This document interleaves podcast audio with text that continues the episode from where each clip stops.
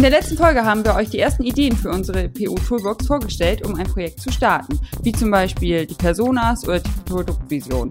In dieser Episode diskutieren wir über Techniken, die ein gemeinsames Verständnis zwischen allen Projektbeteiligten, also Entwicklern, Business und ähm, ja, Projektmanagern aufzubauen und das Erstellen bzw. Erweitern eines Projekt-Backlogs ermöglichen. Und mit wir meine ich mich, ich bin die Ina und mit mir am Mikrofon sitzen der Dominik und der Sebastian. Hallo. Hallöchen. Hi. Wir haben es mal wieder geschafft, wir sind zu dritt zusammen. Uh. Juhu, genau. Und das zu meinem Lieblingsthema PO Tools. Inas Lieblingstools hatten wir doch letztes Mal gesagt. Genau. Das, das, das Ina Best of war das. genau, ist stimmt. I, I, I, Ina, Tu- Ina Tools Best of Teil 2 haben wir Juhu. heute. Ja, ähm, ich bin sehr gespannt, ja, was wir jetzt gleich so alles erzählen werden. Ich bin mir auch ziemlich sicher, dass wir wahrscheinlich, während wir ähm, so ein bisschen drüber reden, uns wahrscheinlich noch drei weitere Tools einfallen, weil wir haben jetzt tatsächlich, glaube ich, nur drei Tools aufgeschrieben dafür, aber dann können wir uns vielleicht auch ein bisschen mehr Zeit nehmen, mal auf die einzugehen, äh, im Gegensatz zum letzten Mal, wo wir dann irgendwie so zwei, drei eher etwas sehr oberflächlich abgehandelt haben. Ja, das Dann- klingt super. Genau. Wollen wir direkt mit dem Würde Story ich mal Mapping sagen- starten? Ja, genau. Fangen wir mal wieder an, unsere Toolbox zu befüllen. Machen sie einfach mal auf. Und Wühlen ein bisschen da drin rum. ja, Raschel, raschel, raschel, raschel. Oh, was nee, ist das? wir will, will Eine Story Map. Ich, Die ist ja noch nicht drin. genau. Die, die legen wir erst danach rein. Ah. okay, ich habe die Box falsch rum verstanden. Okay. Wir befüllen sie ja erst. Ja. Wir, Dann, wir dann sind holen wir eine Story Map aus dem Regal. genau, wir sind quasi gerade im, äh, im, im Dings hier, im, ah, jetzt fällt mir das Na der Name nicht ein. Wie, wie nennt man sowas wie Obi Hagebau? Fällt mir jetzt nicht ein. Im Baumarkt. Baumarkt. Im Baumarkt, genau. Wir sind jetzt im, User Story Markt. Ja. Im Im- Vollsortimenter im- im- der agilen Tools. Im, im Story Baumarkt. So. Genau. und sind jetzt im Regal für gemeinsames Verständnis. Ja, und ja, ich glaube, lassen wir das lieber mit den Analogien. Ja, Ja. Story Mapping. Schön, ne? wollen wir erstmal erklären, wofür es da Also genau, hatte ich ja im Intro schon gesagt, äh, gemeinsames Verständnis zwischen Entwicklern, Testern, Businessleuten. Ähm, ja. Habt ihr schon mal Genau, Story also Mapping vielleicht- gemacht? Ja. Auf jeden Fall. Äh, Dominik Äh, wahrscheinlich. ich hab's, nee, ich habe selber aktiv noch nicht mitgemacht. Was Oh. ich mal gemacht habe, ist eine User Story Map. Das ist ein bisschen verwirrend. Die hat einen ähnlichen Titel, ist aber nicht das gleiche. Aber da können wir Ah. vielleicht dann noch auf die Unterschiede eingehen. Ja, okay. Ja, das, äh, da, da bin ich jetzt auch selber neugierig geworden. Ähm, vielleicht können wir erstmal erklären, wie so eine Story Map aussieht und funktioniert. Da ist es gut, dass wir das letzte Mal schon die Personas erklärt haben, weil entweder nimmt man Benutzer als, also verschiedene Benutzergruppen als Basis oder halt die Personas, die wir das letzte Mal erläutert haben. Und ähm, ich kenne es so, dass wir die dann auf Post-its links auf die Wand kleben und von denen ausgehend die Story erzählen. Also wie, welche Tätigkeiten macht die Person, äh, die Benutzergruppe im System. Und jede Tätigkeit kriegt ein eigenes Post-it und es wird dann erstmal fleißig gesammelt, gebrainstormt und dann versucht man von links nach rechts eine zeitliche Abfolge reinzubringen. Also die Tätigkeiten in einer Linie zur Persona zu kleben. Also wenn man jetzt ein Buchungstool hat, ich lege den Artikel in den Warenkorb, äh, ich gehe in den Checkout, ich bezahle, ich gebe oder ich gebe meine Adresse ein und dann ähm, ist das sozusagen der Zeitstrahl des Kunden. Ja. Es gibt ja, es gibt ja manchmal so diesen Begriff der Customer Journey, irgendwie so, ne? Ich Mhm. glaube, ähm, ich, ich, ich bin erst irgendwann später mal so richtig auf den Begriff nochmal im Zusammenhang mit der Story Map ges äh, gestoßen und ähm, bevor ich erstmal selber aktiv irgendwie Story Mapping gemacht habe. Ähm, und das hat mir dann erstmal so ein bisschen noch mehr die Augen geöffnet und verständlich gemacht. Ach so, ja, okay, eigentlich kannst du da genau diese Customer Journey ähm, mit beschreiben. Also mit, ich, ähm, ich, ich suche erstmal nach einem Produkt, dann ähm, klicke ich mir die Detailseite von einem Produkt an oder möchte die Details zu diesem Produkt ansehen. dann möchte ich das Produkt vielleicht noch auf eine Vergleichsliste setzen, dann möchte ich das Produkt doch vielleicht mit einem anderen Produkt vergleichen, ähm, dann, dann ähm, möchte ich das Produkt in den Warenkorb legen, dann möchte ich äh, den Warenkorb bezahlen können und dann möchte ich vielleicht sogar noch irgendwie Feedback für ein Produkt abgeben. Und das wären da so dann so eine komplette Customer Journey. Ja. Genau, und bei der Story Map macht man das dann für verschiedene Personas, also vielleicht auch für den, der Artikel einstellt, macht man dann auch äh, einmal alle Tätigkeiten sammeln und dann kann man, also wo die sich, wo die im ähnlichen Bereichen oder zeitlich ähnlich unterwegs sind, die klebt man dann in eine Senkrechte. Genau, dass man die dann untereinander hat. Dass man sieht, wo mhm. sind die bei Personas in verschiedenen, äh, in, im System an der gleichen Stelle unterwegs. Oder benutzen die gleichen Teile. Mhm. So, dann wird eine Story Map ja auch noch gerne zum Priorisieren benutzt, ne? Genau, wenn man diese Gruppierungen dann hat, also dass man dann alle Personas einmal waagerecht geklebt hat, äh, senkrecht die einzelnen Gruppen hat, wo die sich im, also zum Beispiel, wenn die gleichzeitig bei den Bewertungen unterwegs sind, der eine schreibt die Bewertung, der andere liest die Bewertung, ähm, solche Sachen, dann äh, kann man diese Gruppierung unter, also danach nehmen wir auf jeden Fall dann die Personas weg, weil darum geht's dann nicht mehr in dem Moment, sondern ähm, dann kann man die einzelnen Gruppen in sich priorisieren. Also was möchte ich denn als erstes umsetzen? Es macht natürlich Sinn, wie erstmal eine Bewertung abgeben zu können, vielleicht noch nur eine, eine also ja, ein, eine Zeile Bewertung oder so und wir führen die Sternchenbewertung nachher ein, jetzt so als Beispiel. Und, mhm. ähm, dass man dann die Abstufung in den einzelnen Gruppen priorisieren kann. Ich, ähm, ich kenne die Story Map noch ein bisschen, ähm, also gerade in, in Hinsicht auf Priorisieren bin ich mir jetzt gar nicht ganz sicher, ob das nochmal was anderes wäre als das, was du jetzt gerade gesagt hast. Aber ich hebe mir das trotzdem mal auf, weil wir werden ja noch eine separate Folge zu dem Thema Priorisieren machen. ähm, ich habe nämlich schon mal die Erfahrung gemacht, auch dass man, dass man mit Story Maps wunderbar eine Diskussion über Priorisierung anstoßen kann und über was ist denn wirklich essentiell wichtig für unser erstes Release oder was auch immer. Ja, ähm, definitiv. Das, das, also das, das finde ich, kann man damit mega gut machen. Ja, definitiv. Ähm, also das ist eine super Basis, um erstmal überhaupt ein, was wollen wir eigentlich gesamt umsetzen? Was, äh, was soll alles im System vorhanden sein? Sozusagen den Blick über den Tellerrand. Aber sich dann schnell auf die Sachen zu fokussieren, die wirklich als erstes umgesetzt werden sollen, die wichtig sind. Und ähm, ja, dann ähm, also danach zu priorisieren. Mhm. Und ähm, wie habt ihr das dann immer gemacht mit, mit Storymaps, wenn, wenn ihr eine Storymap dann jetzt in einem Workshop erstellt habt? Ähm, was, was ist danach damit passiert? Wie gesagt, wir haben die einzelnen, also wir haben ähm, waagerechte Linien eingezogen für die verschiedenen Releases, jetzt erstmal grob und haben die obersten Zettel weiter aufgesplittet, spezi also spezifischer besprochen, vielleicht kleiner geschnitten und das war dann so der erste Wurf fürs, fürs Backlog. Aber so hatten schon mal alle Projektbeteiligten ähm, Diskussion darüber gestartet, was wirklich, ja, was so das Endergebnis sein soll, in welche Richtung es gehen soll. Und ähm, ja, man, man konnte sich dann auf die obersten Zettelchen fokussieren. Und was mhm. ich ja auch noch, also ich glaube, das hatte ich auch schon in der letzten Folge erwähnt, ähm, dass ja immer das Ziel ist bei solchen Projekten, wenn man scheitert, dann früh zu, also natürlich ist nicht scheitern das Ziel, sondern wenn man scheitert, dass man früh scheitert und nicht nach zwei Jahren, wenn man viel Geld verbrannt hat. Deswegen finde ich beim Storymapping sieht man sehr schnell, wo sind denn Unsicherheiten drin, was ist denn irgendwie vielleicht ist irgendeine besondere Anbindung riskant oder es gibt irgendwo einen Teil, der gesetzliche Absprachen bedarf ähm, dass man den dann auch nach oben zieht, damit man die Sachen halt früh klären kann. Mhm. Und also du, du hast ja einen, einen Teil jetzt gerade auch schon gesagt, also aus der Story Map leitet man dann eben einen, einen Product Backlog auch mit ab.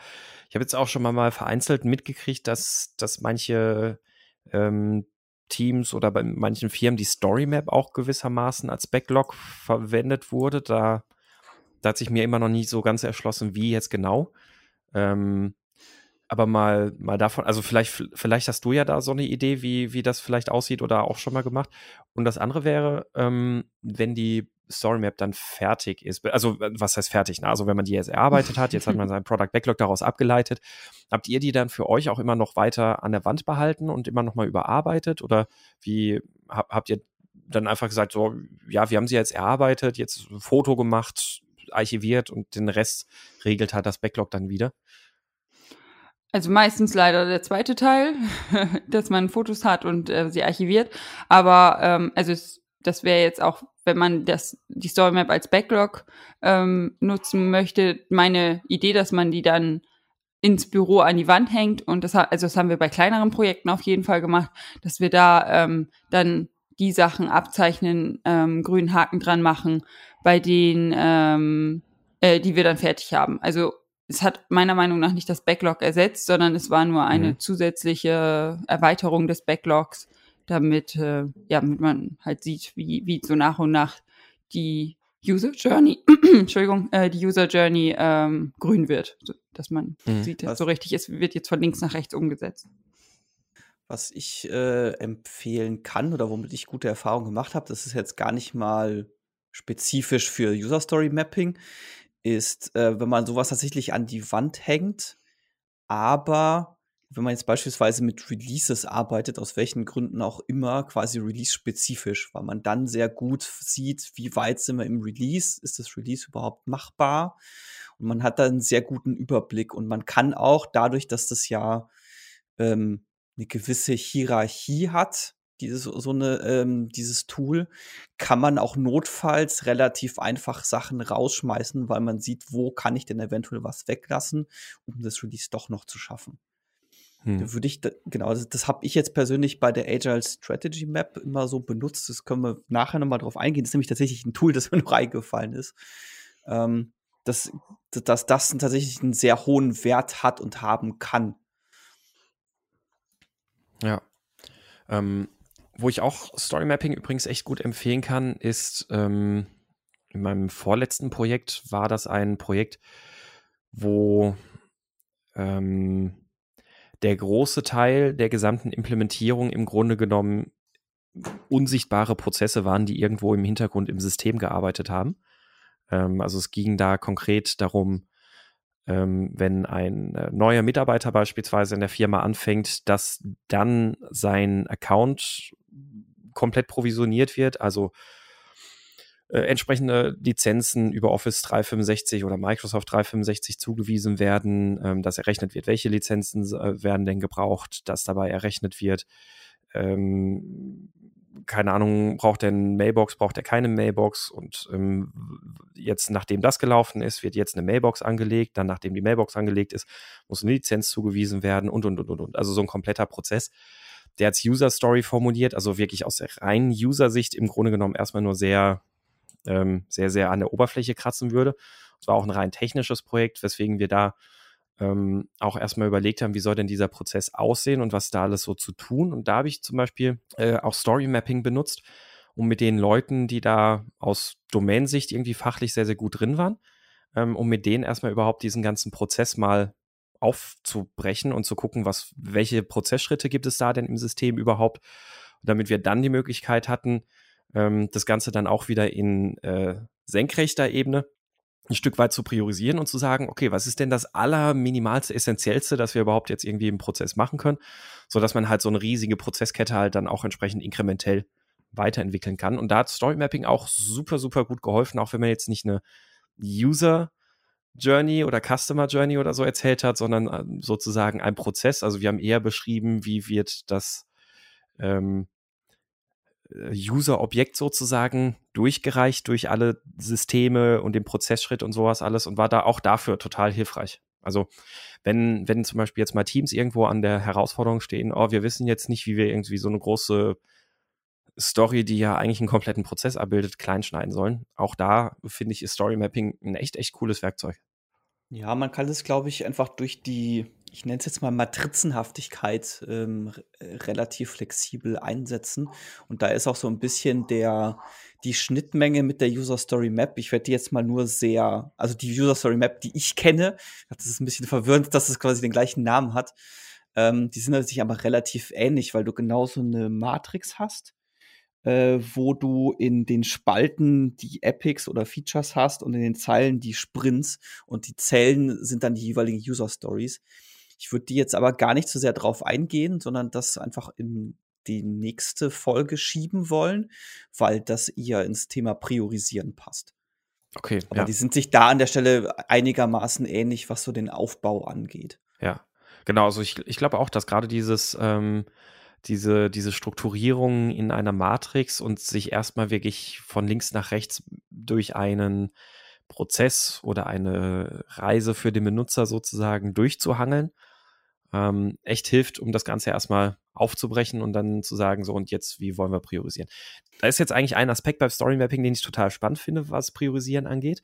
Da gibt es so ein ganz schönes Beispiel, das, das einem helfen soll, dabei durchzugehen. Aber auch da sage ich jetzt auch, äh, das machen wir dann in der nächsten Folge oder der, der, der übernächsten Folge, weil ich glaube, das ist dann dafür auch nochmal ähm, interessanter. Ja, äh, generell ähm, es gibt ja auch den Begriff des hierarchischen Backlogs und ich würde mhm. jetzt einfach, ich würde jetzt alle Tools, die wir heute haben, fallen wahrscheinlich so ein bisschen darunter unter diese hierarchischen Backlogs und die haben tatsächlich diesen Übersichtlichkeitswert. Also die Erfahrung, die ich gemacht habe, es ist egal jetzt in welcher Form, ist, dass das ganz oft so ein augenöffnendes äh, ja, Ereignis oder ein augeneröffnender Moment war, dass man gesehen hat, oh, da steckt deutlich mehr drin, als wir angenommen haben. Und es hat eben auch, wie gesagt, dieses, diesen schönen Faktor, dass man relativ einfach Sachen erstmal wieder sein lassen kann. Und auch dieses äh, Fail-Fast, was Ina vorhin meinte. Also einfach, einfach nur dadurch, dass ich diesen Überblick und diese, diese Hierarchie damit drin habe. Mhm, ja. ja, was ja auch wichtig ist, ist, dass wirklich aus den verschiedensten Bereichen Leute dabei sind. Also man macht ja, also meiner Meinung nach macht man jetzt keine Story Map der Story Map wegen, sondern es geht irgendwie um dieses gemeinsame Erarbeiten, um die Gespräche dabei. Das ist halt der Mehrwert. Genau. Also es ist ja. irgendwie schon hilfreich, die nachher noch an die Wand zu haben, aber ja, deswegen meinte ich auch in den meisten Fällen ist es halt doch irgendwie leider, leider Dokumentation und äh, daraus wird dann das Backlog erarbeitet, sondern also es ist einfach wirklich der Workshop an sich, der die Leute weiterbringt. Ja, das, mhm. ist da, das ist tatsächlich auch eine gute Brücke zur vorherigen Folge, zur ersten Folge, weil ich kenne auch genug Beispiele, wo eine User Story Mapping, äh, eine User Story, wo User Story Mapping verwendet wurde, um das Produkt zu starten. Also tatsächlich so das initiale Backlog aufzubauen. Mhm. Und dafür kann man das auch ganz hervorragend nutzen. Ja, ja, auf jeden Fall. Also ich hatte, wie gesagt, in dem, in dem ähm, vorletzten Projekt, in dem ich war, haben wir das ganz am Anfang gemacht, ähm, weil da gab es so verschiedene Prozessexperten und Experten für die unterschiedlichen Systeme und dann der eine Experte war, war, war ein Experte, was ähm, Lizenzen und Lizenzkombinationen und Variationen angeht, die bei Microsoft 365 möglich sind und sowas alles. Und ähm, das Story Mapping war da ein super Startschuss, um wirklich mal die Leute alle zusammen in einem Raum zu haben und dann darüber zu sprechen, ah ja, wie sieht denn jetzt der, der Prozess aus, wie so ein User, ein neuer User provisioniert wird? Und ähm, dann, dann kamen von jedem natürlich an jedem Aspekt irgendwie nochmal wieder unterschiedliche Dinge. Ah, nee, nee, aber das und das, das muss vorher passieren, weil dies und jenes. Und ähm, obwohl die dann im weiteren Verlauf vom Projekt jetzt gar nicht mehr so intensiv mit beteiligt waren, die waren halt beraten, sag ich mal, mit, mit zur Stelle hat das Erarbeiten von der Story Map extrem geholfen, um für die, die es dann umgesetzt haben, was da getan wurde, ähm, dieses Verständnis zu schaffen. Und wir haben da auch wirklich die Story Map immer im Teamraum hängen gehabt, die die uns wahnsinnig geholfen hat, wirklich bei, bei manchen Diskussionen dann immer wieder nochmal sagen zu können, ach so, nee, Moment mal, der Punkt ist ja an der Stelle, das und das brauchen wir dann jetzt vielleicht so noch gar nicht beachten und ach nee, hier haben wir aber dann auch wiederum da, da brauchen wir eigentlich dieses und jenes irgendwie vorher noch. Also hat auch wirklich geholfen, extrem sehr, also extrem stark sogar geholfen, das im Laufe des Projekts auch immer wieder referenzieren zu können. Ja, dann äh, ich würde sagen, wir nehmen mal das Im äh, wir nehmen das Story Mapping und legen es in unsere Werkzeugkiste, wenn ihr jetzt nicht noch irgendwas hinzuzufügen habt. Nö. Sehr Gut. gern. Dann, dann legen wir das in unsere Werkzeugkiste und gehen über zum nächsten Tool, dem Event Storming. Ina, beschreib uns doch mal das Event Storming. Was ist Event Storming? Beim Event Storming ähm, werden bedeutende Ereignisse, also Events, gesammelt erstmal. Also auch als Brainstorming erstmal ganz wild. Also wieder die gleiche Runde wie beim Story Mapping. Verschiedenste Entwickler, Businessleute. Ähm, es geht wieder ums gemeinsame Verständnis. Und ähm, dann werden diese brainstorm-artig gesammelt und anschließend sortiert, also auch wieder in einen zeitlichen Ablauf gebracht. Ähm, diese Events werden in ähm, der Vergangenheit geschrieben, also zum Beispiel der Benutzer hat sich ausgeloggt oder der Artikel wurde in den Warenkorb gelegt. Das ist jeweils ein Event und wird auf einem Post-it gesammelt. Und äh, danach werden, wie gesagt, in einen zeitlichen Ablauf gebracht. Und dann werden die entsprechenden Commands gesucht, also welche Anweisung sozusagen führt zu diesen Events. Ähm, also ich lege den äh, Artikel in den Warenkorb, Artikel in den Warenkorb gelegt und so weiter. Und wenn man dann am Schluss, also die Idee dahinter ist, dass man nicht nur den Happy Pass abbildet, äh, wenn man wirklich dann mal so eine ganze Reihe hat, wo wirklich nur ähm, Command Event, Command Event einfach der Reihe nach runtergeklebt ist, sage ich mal, ähm, dann kann man sich wirklich fragen, ist der Weg so einfach? Gibt es da keine Abzweigung, keine, keine Abweichung vom Happy Pass? Oder äh, habe ich hier vielleicht was vergessen? Wenn es wirklich so einfach ist, ist es cool. Aber ähm, ansonsten, also es ist, dass diese Methodik hilft halt, sich über die Alternativen Gedanken zu machen. Was ist denn, wenn der Artikel gar nicht verfügbar ist? Wird er dann trotzdem in den Warenkorb gelegt und der Benutzer wird ganz am Ende beim Checkout informiert, dass er leider vier Wochen warten muss? Oder wird er direkt informiert oder oder oder. Also das ist dann eine Business-Entscheidung und ähm, darum geht es halt, dass man in diesem Phase des Event-Stormings darüber spricht, äh, ja, welche Business-Entscheidung treffen wir denn hier? Also welche Kont ähm, Abzweigungen haben wir nach den einzelnen Commands? Und im nächsten Schritt überlegen wir auch, welche Daten in den einzelnen Events verarbeitet werden, kleben die mit einer anderen Farbe dazu auf Post-its und ähm, können dadurch auch nochmal schauen, ob ähm, diese Daten überhaupt durch vorherige Events und durch andere Systeme in das System reingekommen sind oder ob wir da vielleicht auch was vergessen haben, dass wir irgendwelche Daten verarbeiten, die wir gar nicht haben. Ja. Okay. Das erstmal so zum groben Ablauf. Habe ich, glaube ich, live selber noch nie benutzt. Ich, äh, ich glaube, Dominik und ich, wir waren, glaube ich, mal auf irgendeiner Konferenz, wo das mit vorgestellt wurde. Kann das sein, Dominik?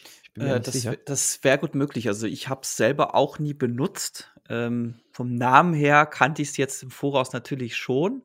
Und ich, das kann gut sein, dass das von dieser, von der besagten Konferenz kommt, aber könnte, glaube ich, XP Days in, in Hamburg gewesen sein. Ja, da ist es auf jeden gut Fall. Möglich. Ich würde nicht mal ausschließen ja. wollen, dass das irgendein Vortrag von hier von Ina war. Nein, nee, das war es nicht.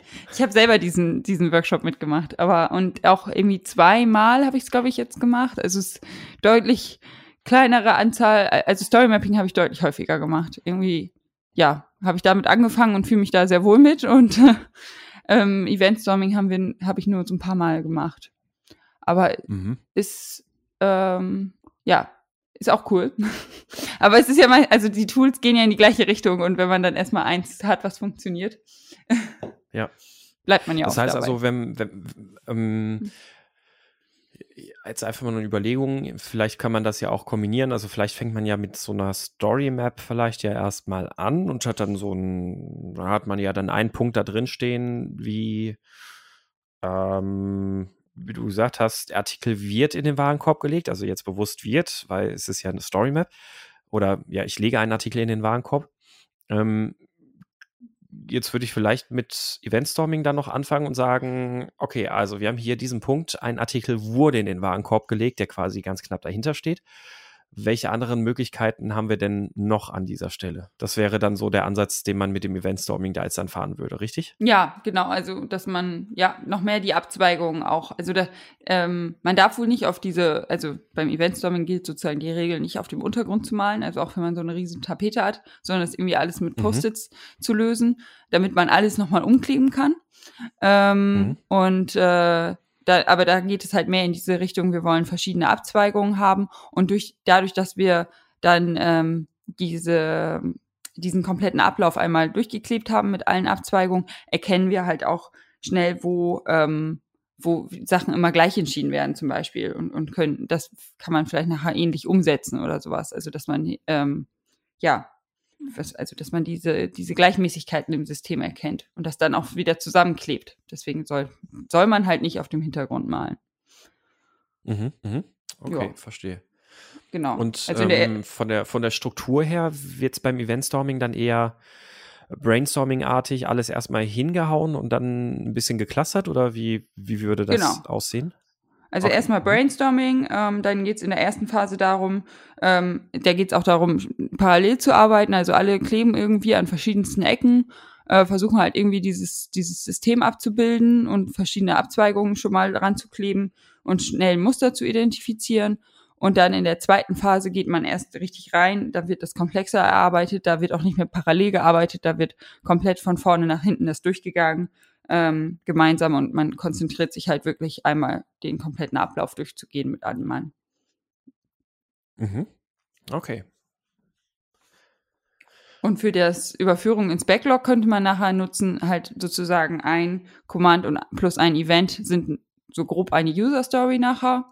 Beziehungsweise man kann auch sagen, der Happy Pass ist eine User Story und dann weitere ähm, Möglichkeiten könnten dann einzelne User Stories sein. Also wenn man das dann ins Backlog übertragen Mhm. möchte. Mhm. Mich würde jetzt hier bei dem Tool auch interessieren, die gleiche Frage, die Sebastian auch schon beim Story Mapping gestellt hat. Ähm, macht man das einmal oder hast du das einmal gemacht und danach quasi übertragen? Oder ist das sowas, was man sich dann an die Wand hängt und das dann ein lebendes Artefakt wird? Ähm, das ist, also dieses Big Picture wirklich so am Anfang eines Projekts ist äh, in meinen Augen einmalig. Also das kann man natürlich irgendwie wenn, nach einem halben Jahr oder so wiederholen, aber also jetzt nicht, nicht fortlaufend. Und was man dann aber natürlich gut nutzen kann, die, also im Endeffekt macht man es ja auch intuitiv oft schon, ähm, dass man dann einzelne Teile da nochmal rauslöst und sich nochmal auf die Art und Weise betrachtet. Und ähm, also ja, nochmal über weitere ähm, Anforderungen so im Detail spricht und dann aber nicht wieder das gesamte Big Picture klebt. Da haben dann auch irgendwann wahrscheinlich keine, alle Projektbeteiligten keine Lust mehr zu. Hm. Okay. Mhm. Dann Was würdest du sagen, für an, an welcher Stelle wäre für dich Eventstorming so das, das ultimative Tool? Also jetzt eher so, so zum Projektanfang oder vielleicht auch beim Besprechen eines Epics oder einer User Story oder so? Hast du da irgendwas, eine Erfahrung, wo du sagen würdest, da finde ich das wahnsinnig wertvoll und würde empfehlen, das immer auch mal vielleicht mit einzubauen? Also am Anfang auf jeden Fall und ähm, bei großen, komplexen Epics.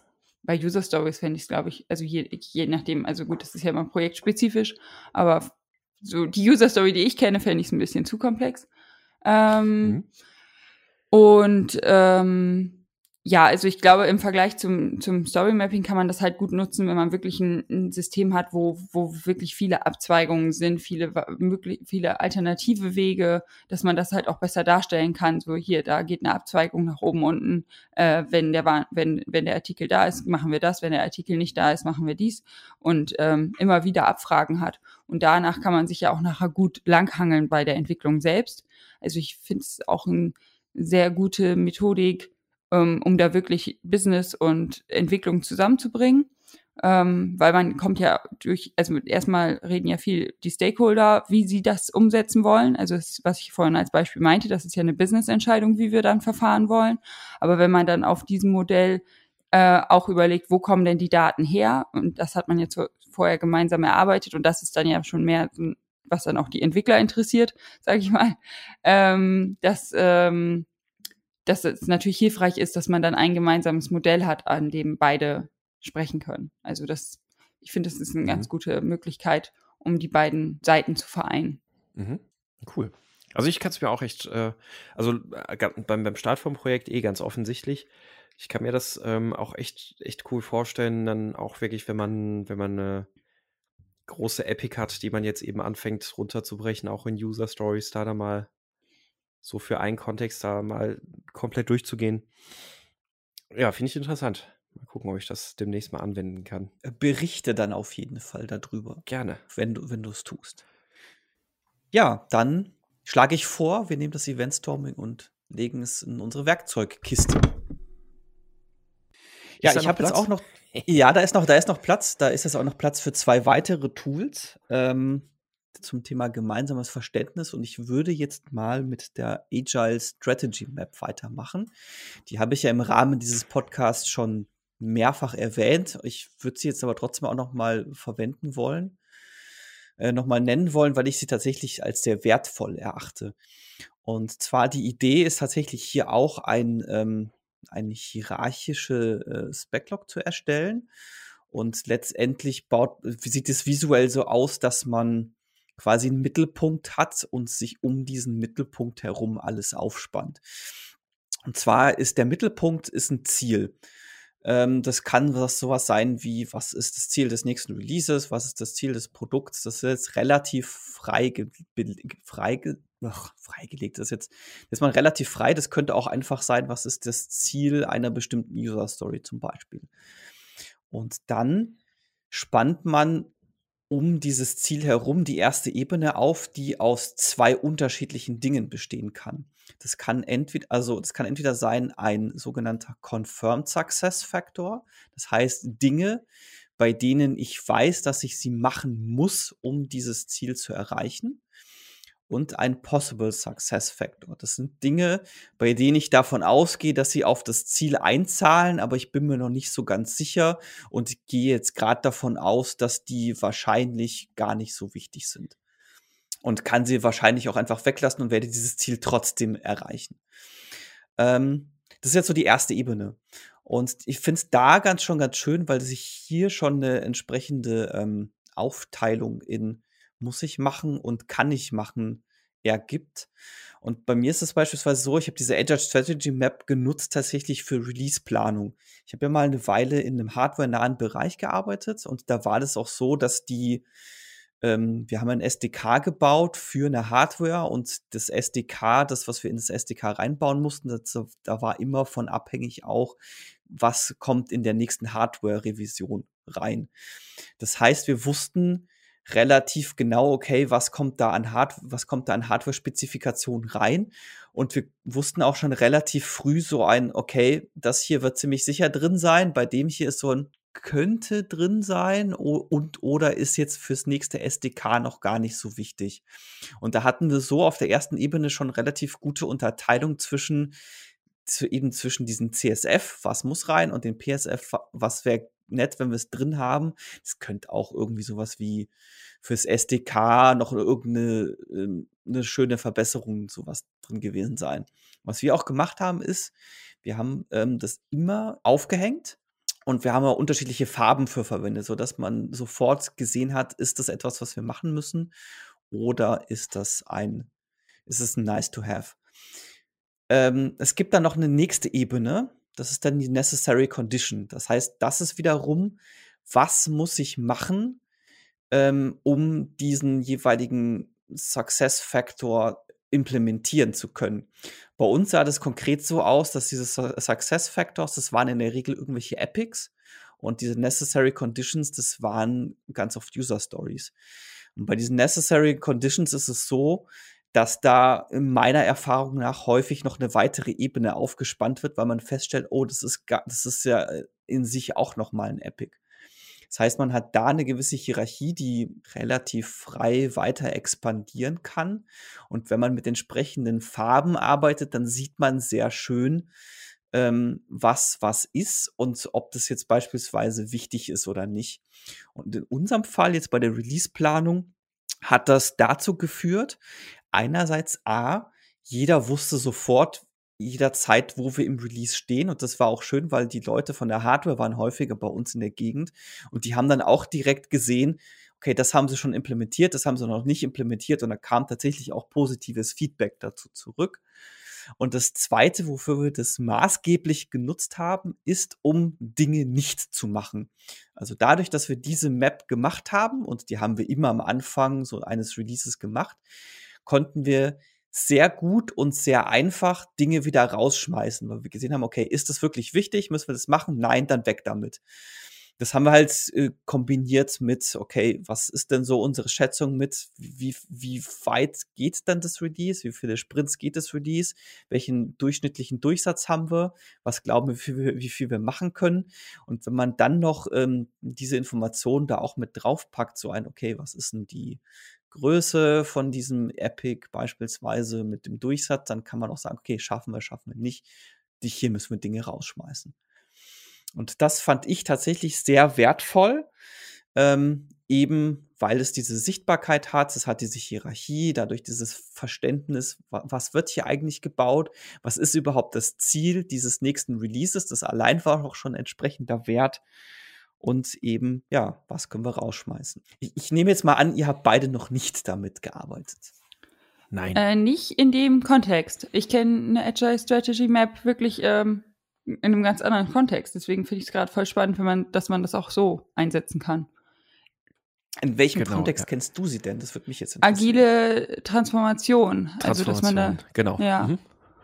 Dass man, ähm, ja, ein, also da verschiedene Teams bildet, ähm, die dann die, äh, die dann versuchen, die verschiedenen ähm, Erfolgsfaktoren zu erarbeiten und das alles auf diese eine, äh, zu dem einen Ziel, zu der einen Vision hinführt. Und ja, also das jetzt ganz genau, kurz ja. nur. Genau, so in dem ja, Kontext cool, kenne ich es auch und habe da auch damit gearbeitet, aber jetzt noch nicht so für, für äh, User Stories oder sowas, sondern eben, ja, wie, wie Ina sagt, eben ähm, agile Transformationen, ähm, ein Ziel definieren und rausfinden, was sind denn auch so Value Propositions für unterschiedliche Gruppen, also Stakeholder und äh, Shareholder oder Management und sonst was alles Mögliche, um daraus dann halt wirklich eine agile Strategie oder agile mhm. ähm, Transformationsstrategie sozusagen abzuleiten und zu erarbeiten. Genau. Das ist ja, finde ich, finde ich ja sogar gerade ganz cool, dass das in unterschiedlichen Kontexten funktioniert. Ähm, was ich ganz cool daran fand, also abgesehen davon, dass das immer so ein ähm, lebendes Artefakt war, ist durch die dadurch, wie es aufgebaut ist, nämlich an sich ist es ja ein Baum, der da aufgebaut wird. Wir haben es halt auch immer so gemacht, wir haben das Ziel in die Mitte geklebt und dann da drum, also wirklich so im Kreis rundherum, die Sachen dran geklebt. Dann tatsächlich auch noch mit Priorisierung, also dass wir so Priorisierungspost-its hatten, was wollen wir als erstes angehen, was als zweites und so weiter. Und einfach dadurch, dass es diese Baumstruktur hat, ist es relativ ähm, gut benutzbar. Ich finde immer, wenn man so eine, wenn man jetzt irgendwie so eine Matrix irgendwo aufklebt und man will irgendwas verschieben, das ist, das ist immer wahnsinnig kompliziert, das dann irgendwie zu verschieben. Ähm, das ist bei so einem Baum im Zweifelsfall einfacher, wenn man auch irgendwas hinzufügt und oder die Priorisierung dann ändert. Also so ging es mir jedenfalls. Mhm.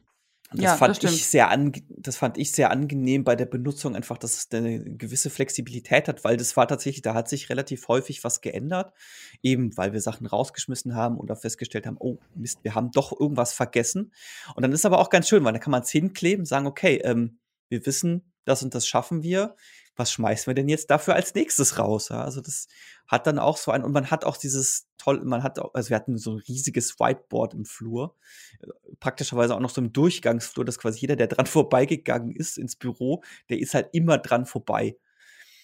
Und dann konnte man sich einfach kurz mal hinstellen und dann halt sagen, okay, was machen wir jetzt damit? Ich habe auch tatsächlich damals einen Blogpost dazu geschrieben, hier, um das, wie kann man das für Release-Planung nutzen? Ich würde den einfach mal verlinken zum wahrscheinlich jetzt fünften Mal oder so. ähm, ich würde aber auch mal so das, Orgi das Original, ähm, den Original-Blogpost bzw. die Originalseite bei Agile 42, von denen stammt es nämlich ursprünglich, den verlinken wir natürlich auch. Mhm. Ja, und dann, ähm, ja, ja, du hast noch eine äh, Frage? Äh, nee, nee, nee, alles gut. Äh. Weil dann würde ich jetzt nämlich äh, die Agile Strategy Map auch in unsere Toolbox reinlegen. So lege er sie rein. ja, drin liegt sie und dann komme ich ja auch noch zu meinem zweiten Tool. Das, ich stelle gerade fest, das ist jetzt gar nicht äh, ein reines Ina Best-of, sondern es ist ein Ina Best-of und ein Dominik Best-of. Ja, sehr gut. Und ich bin dabei. So ein bisschen. Äh, du bist, Sebastian ja, genau. ist auch dabei. genau, Sebastian ist auch dabei.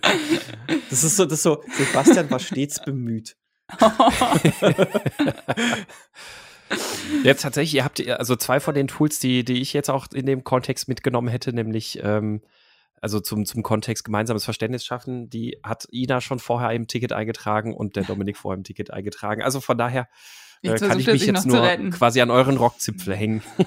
ja. Nimmst, nimmst quasi einfach mal mit, was da liegt, ja. So ist es. Die, das, das angebissene Sandwich liegt schon auf der Straße. Hops, oh, lecker. ja. oh, oh, und das zu Corona-Zeiten. Sogar mit Käse.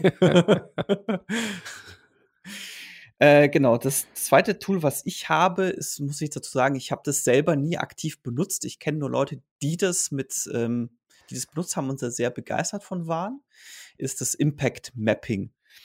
Ähm, das ist auch hier wieder, man baut an sich eine, ähm, eine Mindmap auf. Und zwar eine strukturierte Mindmap. Es ist so, dass man ähm, anfängt, also Impact Mapping, die Idee dahinter ist, dass man davon ausgeht, dass die, das, was man baut, das hat bestimmte ähm, Auswirkungen, bestimmte Impacts, deswegen Impact Mapping, und versucht quasi dieses Impact, äh, dieses, die, auf diesen Impact hin hinzuarbeiten. Ähm, die Idee ist, wenn ich das gerade noch richtig im Kopf habe, ist, dass man auch bei den Impacts anfängt. Also man geht, man, man, man arbeitet sich quasi von rechts nach links vor. Und ich würde jetzt mal das am Beispiel von der Webseite machen, vom Impact Mapping, weil ich finde, das, das finde ich ganz gut. Ist, ähm, man hat eine Aufteilung in vier Komponenten, nämlich das Ziel, gewisse handelnde Personen, eben den Impact und Deliverables. Fällt mir jetzt gerade spontan das deutsche Wort nicht ein. Ähm, Liefer, naja, nee, lassen wir, lassen wir es bei Dinge. Dinge, genau. Ähm, Goal ist jetzt ähnlich wie beim, jetzt gerade wie bei der Agile Strategy Map beschrieben, halt ein gewisses Ziel, auf das ich hinarbeite. Jetzt bei dem Beispiel ist es einfach Grow Mobile Advertising. Das heißt, wie können wir jetzt hier unsere mobile, mobile Werbung, wie können wir da, wie können wir die wachsen lassen? Ähm, handelnde Personen ist an und für sich könnte man da jetzt beispielsweise auch wieder die Personas benutzen? Ähm, hier war es Ach, Achim Admin, ne? Nee, Admin, Achim Admin war das, ne? Unser Achim Admin beispielsweise. Jetzt in dem Fall, bei dem Beispiel ist es sowas wie Superfans mit Mobilgeräten, Konzertorganisatoren ähm, oder Artists, ähm, hier Agenten und Promoter in dem Fall. Das, ist das Beispiel ist halt, ist halt irgendwie konzertbezogen.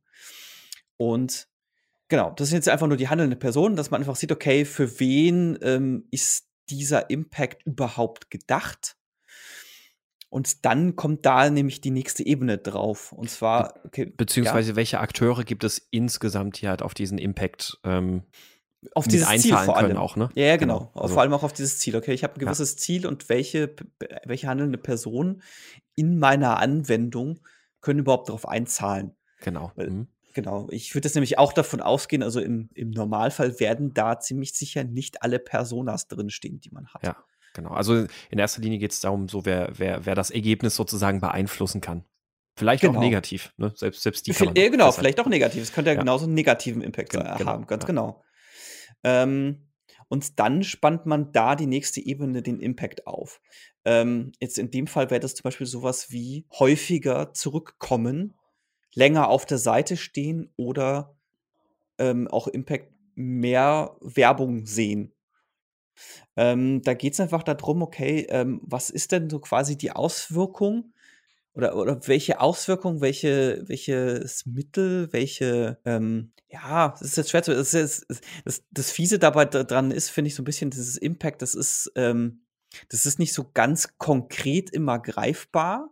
Also jetzt nichts, was man, ähm, was man, was man jetzt so sehr einfach ähm, abhaken kann. Ja. Jetzt sowas wie Stay Longer. Ja, was heißt denn Stay Longer? Ne? Ist das jetzt quasi, ist er jetzt dann drei Minuten länger, ist er fünf Minuten länger?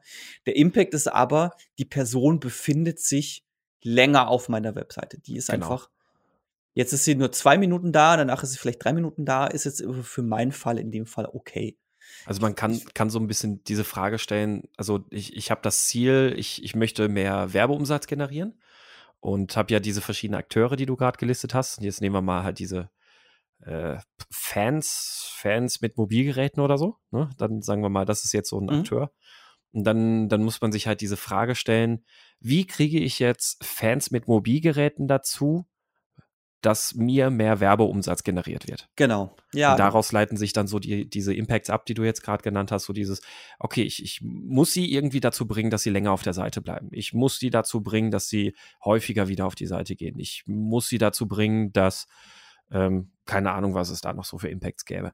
Aber ja, genau. so, ein Impact so wäre jetzt beispielsweise, dass sie von, dann, ne? ein Impact wäre jetzt beispielsweise, dass sie von sich aus oder dass sie aufgrund dessen, wie die Anwendung gestaltet ist, mehr Werbung sehen. Mhm, genau, ja. Genau. Ähm, sei es, weil ich mein Seitenlayout, also kommen wir jetzt gleich, also äh, das das, das, leitet dann nämlich die nächste Ebene oder die nächste Ebene leitet sich dann auch wieder davon ab. Bleiben wir jetzt einfach mal bei dem Beispiel hier. Ich sehe mehr Werbung. Wäre jetzt ein, ein Deliverable, wäre zum Beispiel, ich habe eine bessere Pagination oder ich passe mein Layout an, dass da die Werbung irgendwie besser drauf passt oder irgendwie sowas. Ja? Ähm, Genauso habe ich Deliverables bei, wie, wie bekomme ich denn die User dazu, dass sie länger auf der Webseite bleiben? Das könnte dann sowas sein wie, ich baue ein Forum ein, ich biete einen Chat an, ich, oder was auch immer mir dann noch einfällt, dass sich die User länger auf der Webseite halten kann. Ja. Und eben bei diesem hier Come Back More Frequently, wie kommen die häufiger wieder auf die Webseite, wäre jetzt sowas wie Push-Updates, ähm, Sonderangebote, News, ja, genau, Newsletter, genau. solche Sachen. Und daraus würden sich dann wieder einzelne Stories ableiten. Mhm. Die Idee ist eben hier auch, dass ich eine gewisse Hierarchie aufbaue mit dieser Story, äh, Story mit dieser Impact Map und aber auch sehe, welche Auswirkungen wird das konkret auf bestimmte Personen haben. Und das finde ich tatsächlich auch sehr wertvoll. Ich habe es jetzt selber nie benutzt. Ich kenne die Theorie dahinter. Ich kenne aber Leute, die das genutzt haben, die da sehr von angetan waren. Und eben auch, weil du, weil du einfach siehst, okay, welche Auswirkungen das haben wird. Das ist jetzt nicht nur ein reines Feature oder ähm, ja, es ist jetzt nicht nur rein Feature bezogen, sondern das beschreibt sehr gut und macht sehr gut äh, sichtbar dieses was mache ich hier eigentlich und warum mache ich das, was man in den User Stories drinstehen hat. Mhm. Ja, und ich finde es auch ganz cool, dass die einzelnen Features dann ja auch irgendwie dem Zielen zugeordnet sind. Also man auch ja. nicht irgendwelche Features reinnimmt, die überhaupt gar kein Ziel verfolgen. Also dass man sich da mal einmal hinterfragt, ja, brauchen wir dieses Feature eigentlich wirklich? Wem hilft es denn und warum? Genau. Ja. Und, und, hilft uns das für dieses Ziel? Oder ist es vielleicht hier bei diesem Ziel nicht einfach irgendwie äh, Fehler am Platz? Genau. Das, das, das finde ich auch schön. Also, das ist jetzt auch wieder hier das hierarchisches Backlog, einfach diese Übersicht, dass ich äh, einen guten Überblick bekomme über das, was ich da eigentlich tue und ist es sinnvoll, was ich da tue. Also ich habe Impact, Impact, Mapping, weiß ich nicht, ähm, dreimal oder so bisher benutzt, glaube ich. Also jetzt noch nicht wahnsinnig oft, aber ich fand es auch wahnsinnig wirkungsvoll.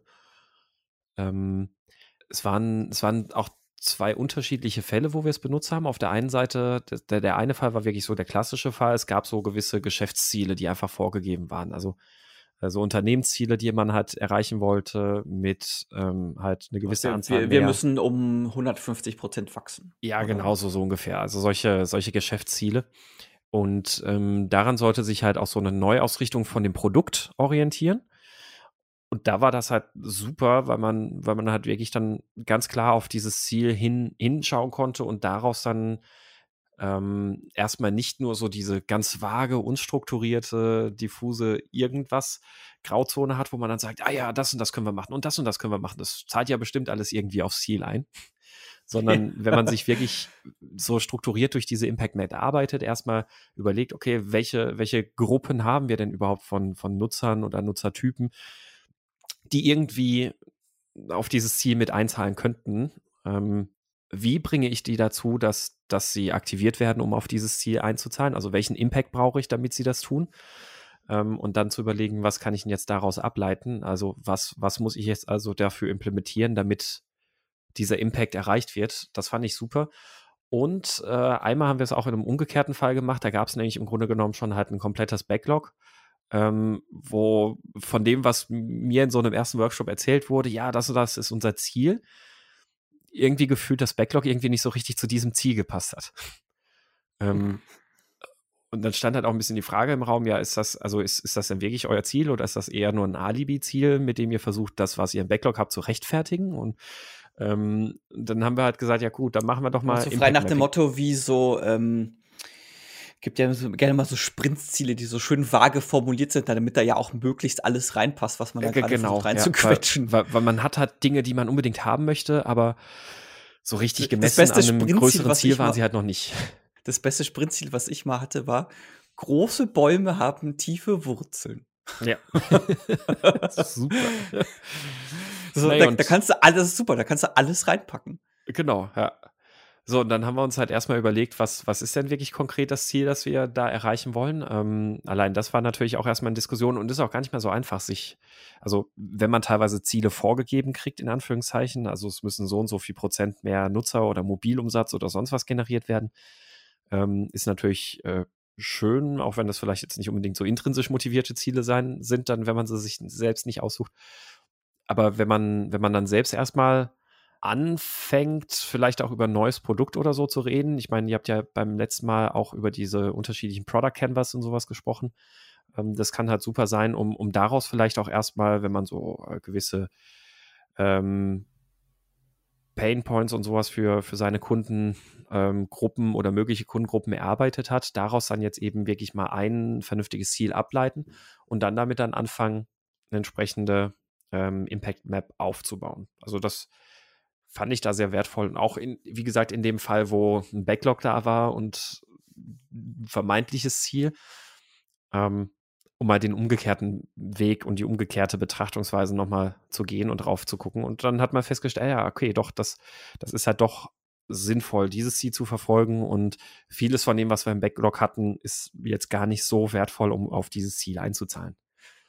Ja, cool. Also ich finde gerade den letzten Fall jetzt auch in dem Zusammenhang auch noch zusätzlich spannend. Also einfach quasi so diesen Realitätscheck zu machen. Mhm. So. Vor allem, du kannst halt wirklich auch, ähm, du kannst halt auch einfach den Weg gehen und sagen, ähm, so ein Stück weit die äh, auch, auch User Stories oder Epics aus dem Backlog nehmen und sagen, okay, was, was versprechen wir uns denn? Also warum glauben wir, sind die wichtig? Welches Ziel sollen die verfolgen? Das Ziel aufzupinseln und dann halt zu gucken, okay, gut, jetzt welche Akteure haben wir für dieses Ziel, die ihr auch in den User Stories genommen habt? Und welchen Impact müssen wir erreichen? Und dann stellt man halt manchmal fest, die Idee war vielleicht ganz nett für dieses Epic oder diese User Story, aber aha, mein Google Map, äh, mein Google möchte mitsprechen. ähm, die, die Idee dahinter ist vielleicht nett, aber auf die Impacts, auf die wir jetzt gekommen sind, die wir eigentlich brauchen, äh, zahlen sie halt nicht ein. Dann war das eine super schöne Erkenntnis, weil man dann festgestellt hat, ja, dann sollten wir vielleicht ähm, uns noch über andere Dinge Gedanken machen. Ja, cool. Dann würde ich sagen, legen wir auch dieses Tool in unsere Werkzeugkiste und schließen die Werkzeugkiste für diese ja. Folge.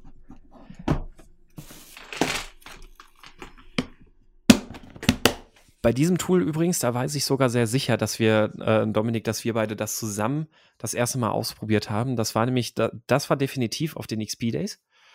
Ähm, das Impact Mapping. Impact Mapping, ja. Ich, ich weiß noch nicht mehr, was das für eine Session war. Das war so eine, eine Session, in der ähm, fünf oder sechs so verschiedene kleine Tools irgendwie gemacht wurden, so im Schnelldurchlauf, mal schnell irgendwie zehn Minuten Mini-Brainstorming oder Mini, Mini-Ausprobieren von dem Tool. Das weiß ich noch, da waren wir beide zusammen dann drin und haben da zusammen Impacts gemappt. Oh, das, das, boah, ja, das kann gut sein. Ich, ich, ich, erinnere mich dunkel, ja. Ich weiß nur leider das klingt nicht mehr, irgendwie cool, der, aber auch stressig mit fünf, sechs Tools.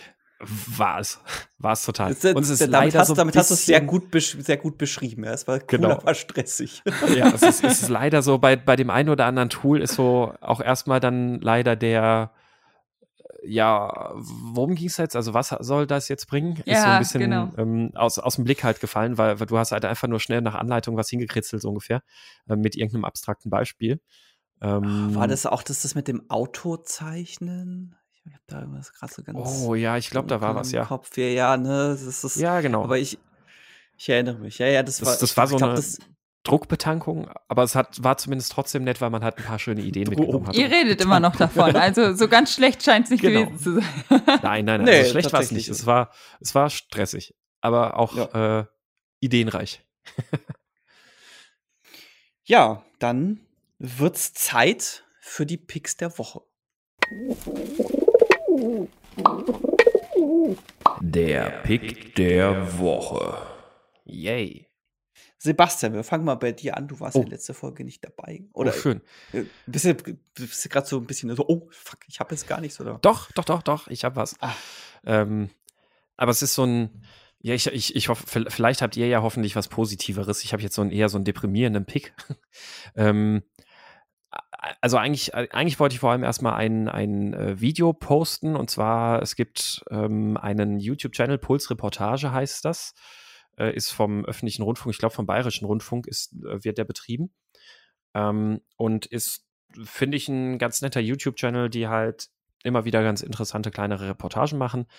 Und äh, da gibt es auch eine äh, Redakteurin, die Ariane Alter, die äh, auch durchaus immer mal wieder sehr ähm, schwierige Themen aufgreift. Ähm, Alltagssexismus äh, und all sowas.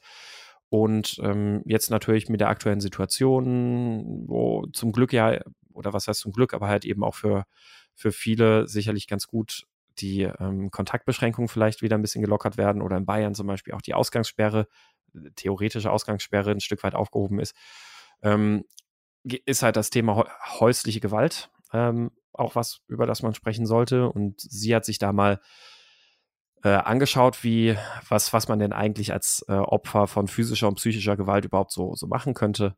Ähm, wie das aussieht, wenn man zu so einer Beratungsstelle oder irgendwas geht, ähm, um, um sich da Hilfe zu suchen. Ähm, das fand ich ganz interessant und daraus ausgelöst, ähm, das, also das Video ist der eine Link und daraus resultierend ist mir auch nochmal dann noch was anderes eingefallen, nämlich die Seite äh, gewaltlos.de.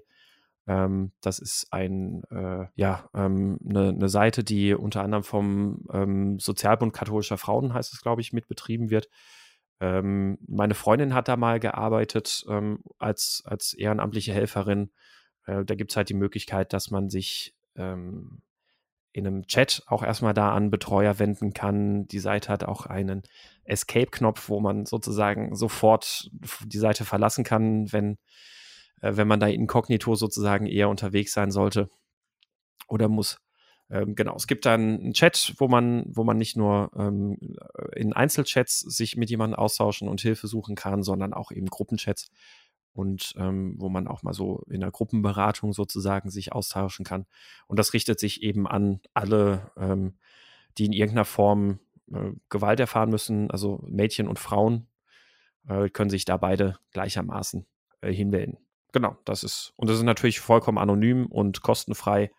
Ähm, das, das ist einfach aufgrund ich finde es wichtig, da mal auf, auch auf sowas hinzuweisen, auch auf die Hilfsangebote, die es gibt. Ist das mein Pick der Woche? Ein sehr bedrückender Pick der Woche, aber ich, vielleicht habt ihr jetzt was Aufmunternderes. Dann äh, mache ich einfach direkt weiter und nenne einen anderen YouTube-Kanal zum Aufmuntern. Ja. Ich habe jetzt spontan noch meinen Pick gewechselt, nachdem du gemeint hast, oh, wir brauchen was Aufmunternderes. Zwar empfehle ich jetzt einfach mal den YouTube-Kanal der Russian Village Boys. What? Das, ähm, das ist sehr schöne Trash-Musik. Das sind so drei Leute oder drei, drei Männer aus Russland, wie der Name verrät. Und die machen größten, also die sind so Fan von so, Fans von so, ähm, ja, so Niederland-Gabber und sowas die Richtung. Und die machen das halt auf Russisch. Und es ist so geil, weil die Videos dazu, die sind so völlig absurd und völlig bescheuert. Und es gibt auch ein Lied und ein Video, das ist so eine Hommage an Stoff und Schnaps. Ich weiß nicht, ob ihr das noch kennt. Wo auch das komplette Video ist genau in dem Stil irgendwie gemacht und es ist so völlig bekloppt. Und äh, Cool. Ich, ich gucke da ganz gerne. Ich habe die irgendwann mal die, ich glaube, letzte von einer oder zwei Wochen habe ich die zufällig entdeckt und dann bin ich so in diesem YouTube-Loch gelandet und habe dann irgendwie zwei Stunden lang Russian Village Boys Videos und wo die dann teilweise auch noch mit irgendwelchen Features oder sonst was dabei waren, geguckt und es war, es war sehr, sehr interessant und sehr amüsant. Man muss, man, man braucht aber schon so ein, ja, man braucht auch so ein bisschen so ein Fable für so Musik, die bei 150 BPM anfängt ehrlich gesagt. Und äh, ja, ein Fable für Trash ist jetzt auch nicht das Schlechteste, wenn man sich das anschaut. Ich mache gerade den Fehler, dass ich hier nebenbei reinhöre. Total sinnvoll bei einem Podcast. Sind auf jeden Fall, die Musikvideos sind auf jeden Fall der Hit. Die Musikvideos sind super, also die sind sehr ja. zu empfehlen. ah, ja. ja. Okay. Ja, Ina. Äh, ja, mein Pick ist vielleicht äh, ein bisschen was Motivierendes. Ich habe ähm, die Kontaktbeschränkungen zum Ausmisten genutzt und mir die App äh, Wer zahlt mehr installiert. Und ähm, habe fleißig alle meine Bücher und sowas eingescannt. Und äh, da kann man ganz cool die Sachen hin und her schieben bei Rebuy und Co., wer dann am meisten für die hm. einzelnen Artikel zahlt. Und ähm, sind auch hinterlegt, welche, also welche Mindestabnahmemenge und sowas, dass man überhaupt erstmal ein Paket packen kann für die. Ich habe nämlich eine Freundin, die hat das alles einzeln bei jeder App durchgescannt und äh, ich finde jetzt so eine übergeordnete App doch deutlich praktischer. Ähm, und äh, ja, also motiviert vielleicht den einen oder anderen jetzt auch noch die Zeit zu nutzen, sein, sein Regal mal ein bisschen aufzuräumen und noch ein paar Euros dafür zu kriegen. Du, du, du, meinst die paar, du meinst die paar Leute, die das nicht schon letztes Jahr gemacht haben, als sie Mary Kondo bei Netflix geguckt haben. Ja, Mary Kondo ist ja, glaube ich, dass du alles wegschmeißt. also wurde mir auf jeden Fall mal gesagt, da musst du alles in Säcke packen und theoretisch wegschmeißen, wer es auch wirklich, wer es wirklich so macht, aber egal. Ähm, ja, ich habe es jetzt genutzt. Und also es ist cool. natürlich, kriegt man nicht so viel Geld, als wenn man jetzt jedes einzelne Teil bei eBay Kleinanzeigen oder so reinstellt, aber ich habe da auf jeden Fall keinen Nerv zu, das jetzt alles einzeln zu, einzustellen und zu verschicken. Und es ist eine ganz schnelle Variante zwischen, ich krieg noch ein paar Euro und äh, ich schmeiß es nicht in den Müll. Ja, mhm. und der Vorteil wahrscheinlich zu eBay Kleinanzeigen ist, man kriegt nicht irgendwie andauernd blöde Nachfragen. Ja, das also, auch. So, so die, weil ich bin, ich bin ja quasi, ich bin ja gerade umgezogen und oh, Alter, ey. Da, da, kommen dann Fragen, ja, äh, du stellst einen Schrank rein, schreibst die Maße in Titel und Beschreibung und dann so, und dann kommt irgendwann im Gespräch so, ja, wie sind denn die Maße? So, ist das jetzt ein Scherz? mhm. Ja, aber bei mir hat das Aufräumen erstmal zum Gegensatz geführt, dass ich dann dachte, oh, ich will aber noch bei mehr Anbietern zu dem Mindestabnahme Kriterien kommen und dann auch noch zu meiner Mutter gefahren bin und da auch noch Bücher weggeholt habe. also mein Mann stand dann so hier im Büro, äh, wie, das ist jetzt ausmisten, aber ich ja, dachte, es wird es weniger. Wird. es wird. Aber ich, ich verdiene mich jetzt dumm und dämlich. so der Plan. Kannst du uns in der nächsten Folge ja dann einen ausgeben? ja. Mit deinem Pelzmantel und Goldkette. Ja, ich, ja. äh, ich, ich, ich bring dann, ich bring dann irgendwie ein Bierchen vom Aldi mit oder so. ja. ja, also mit dem Geld, was du verdienst, muss, kann, wird, kann schon ein Bierchen vom Edeka sein. Also. Ja, mm. ich, ich, mm. ich guck mal. Ich, ich werde berichten, wie viel zusammengekommen ist. Musst jetzt nicht Bier aus Plastikflaschen. ja, wir schauen mal. Ja, gut. Dann sind wir am Ende angekommen. Ja. Und wir danken euch fürs Zuhören. Wir freuen uns natürlich über Feedback. Das könnt ihr uns am einfachsten über unseren Slack-Kanal geben. Den findet ihr unter meinscrumiskaputt.de slash Slack.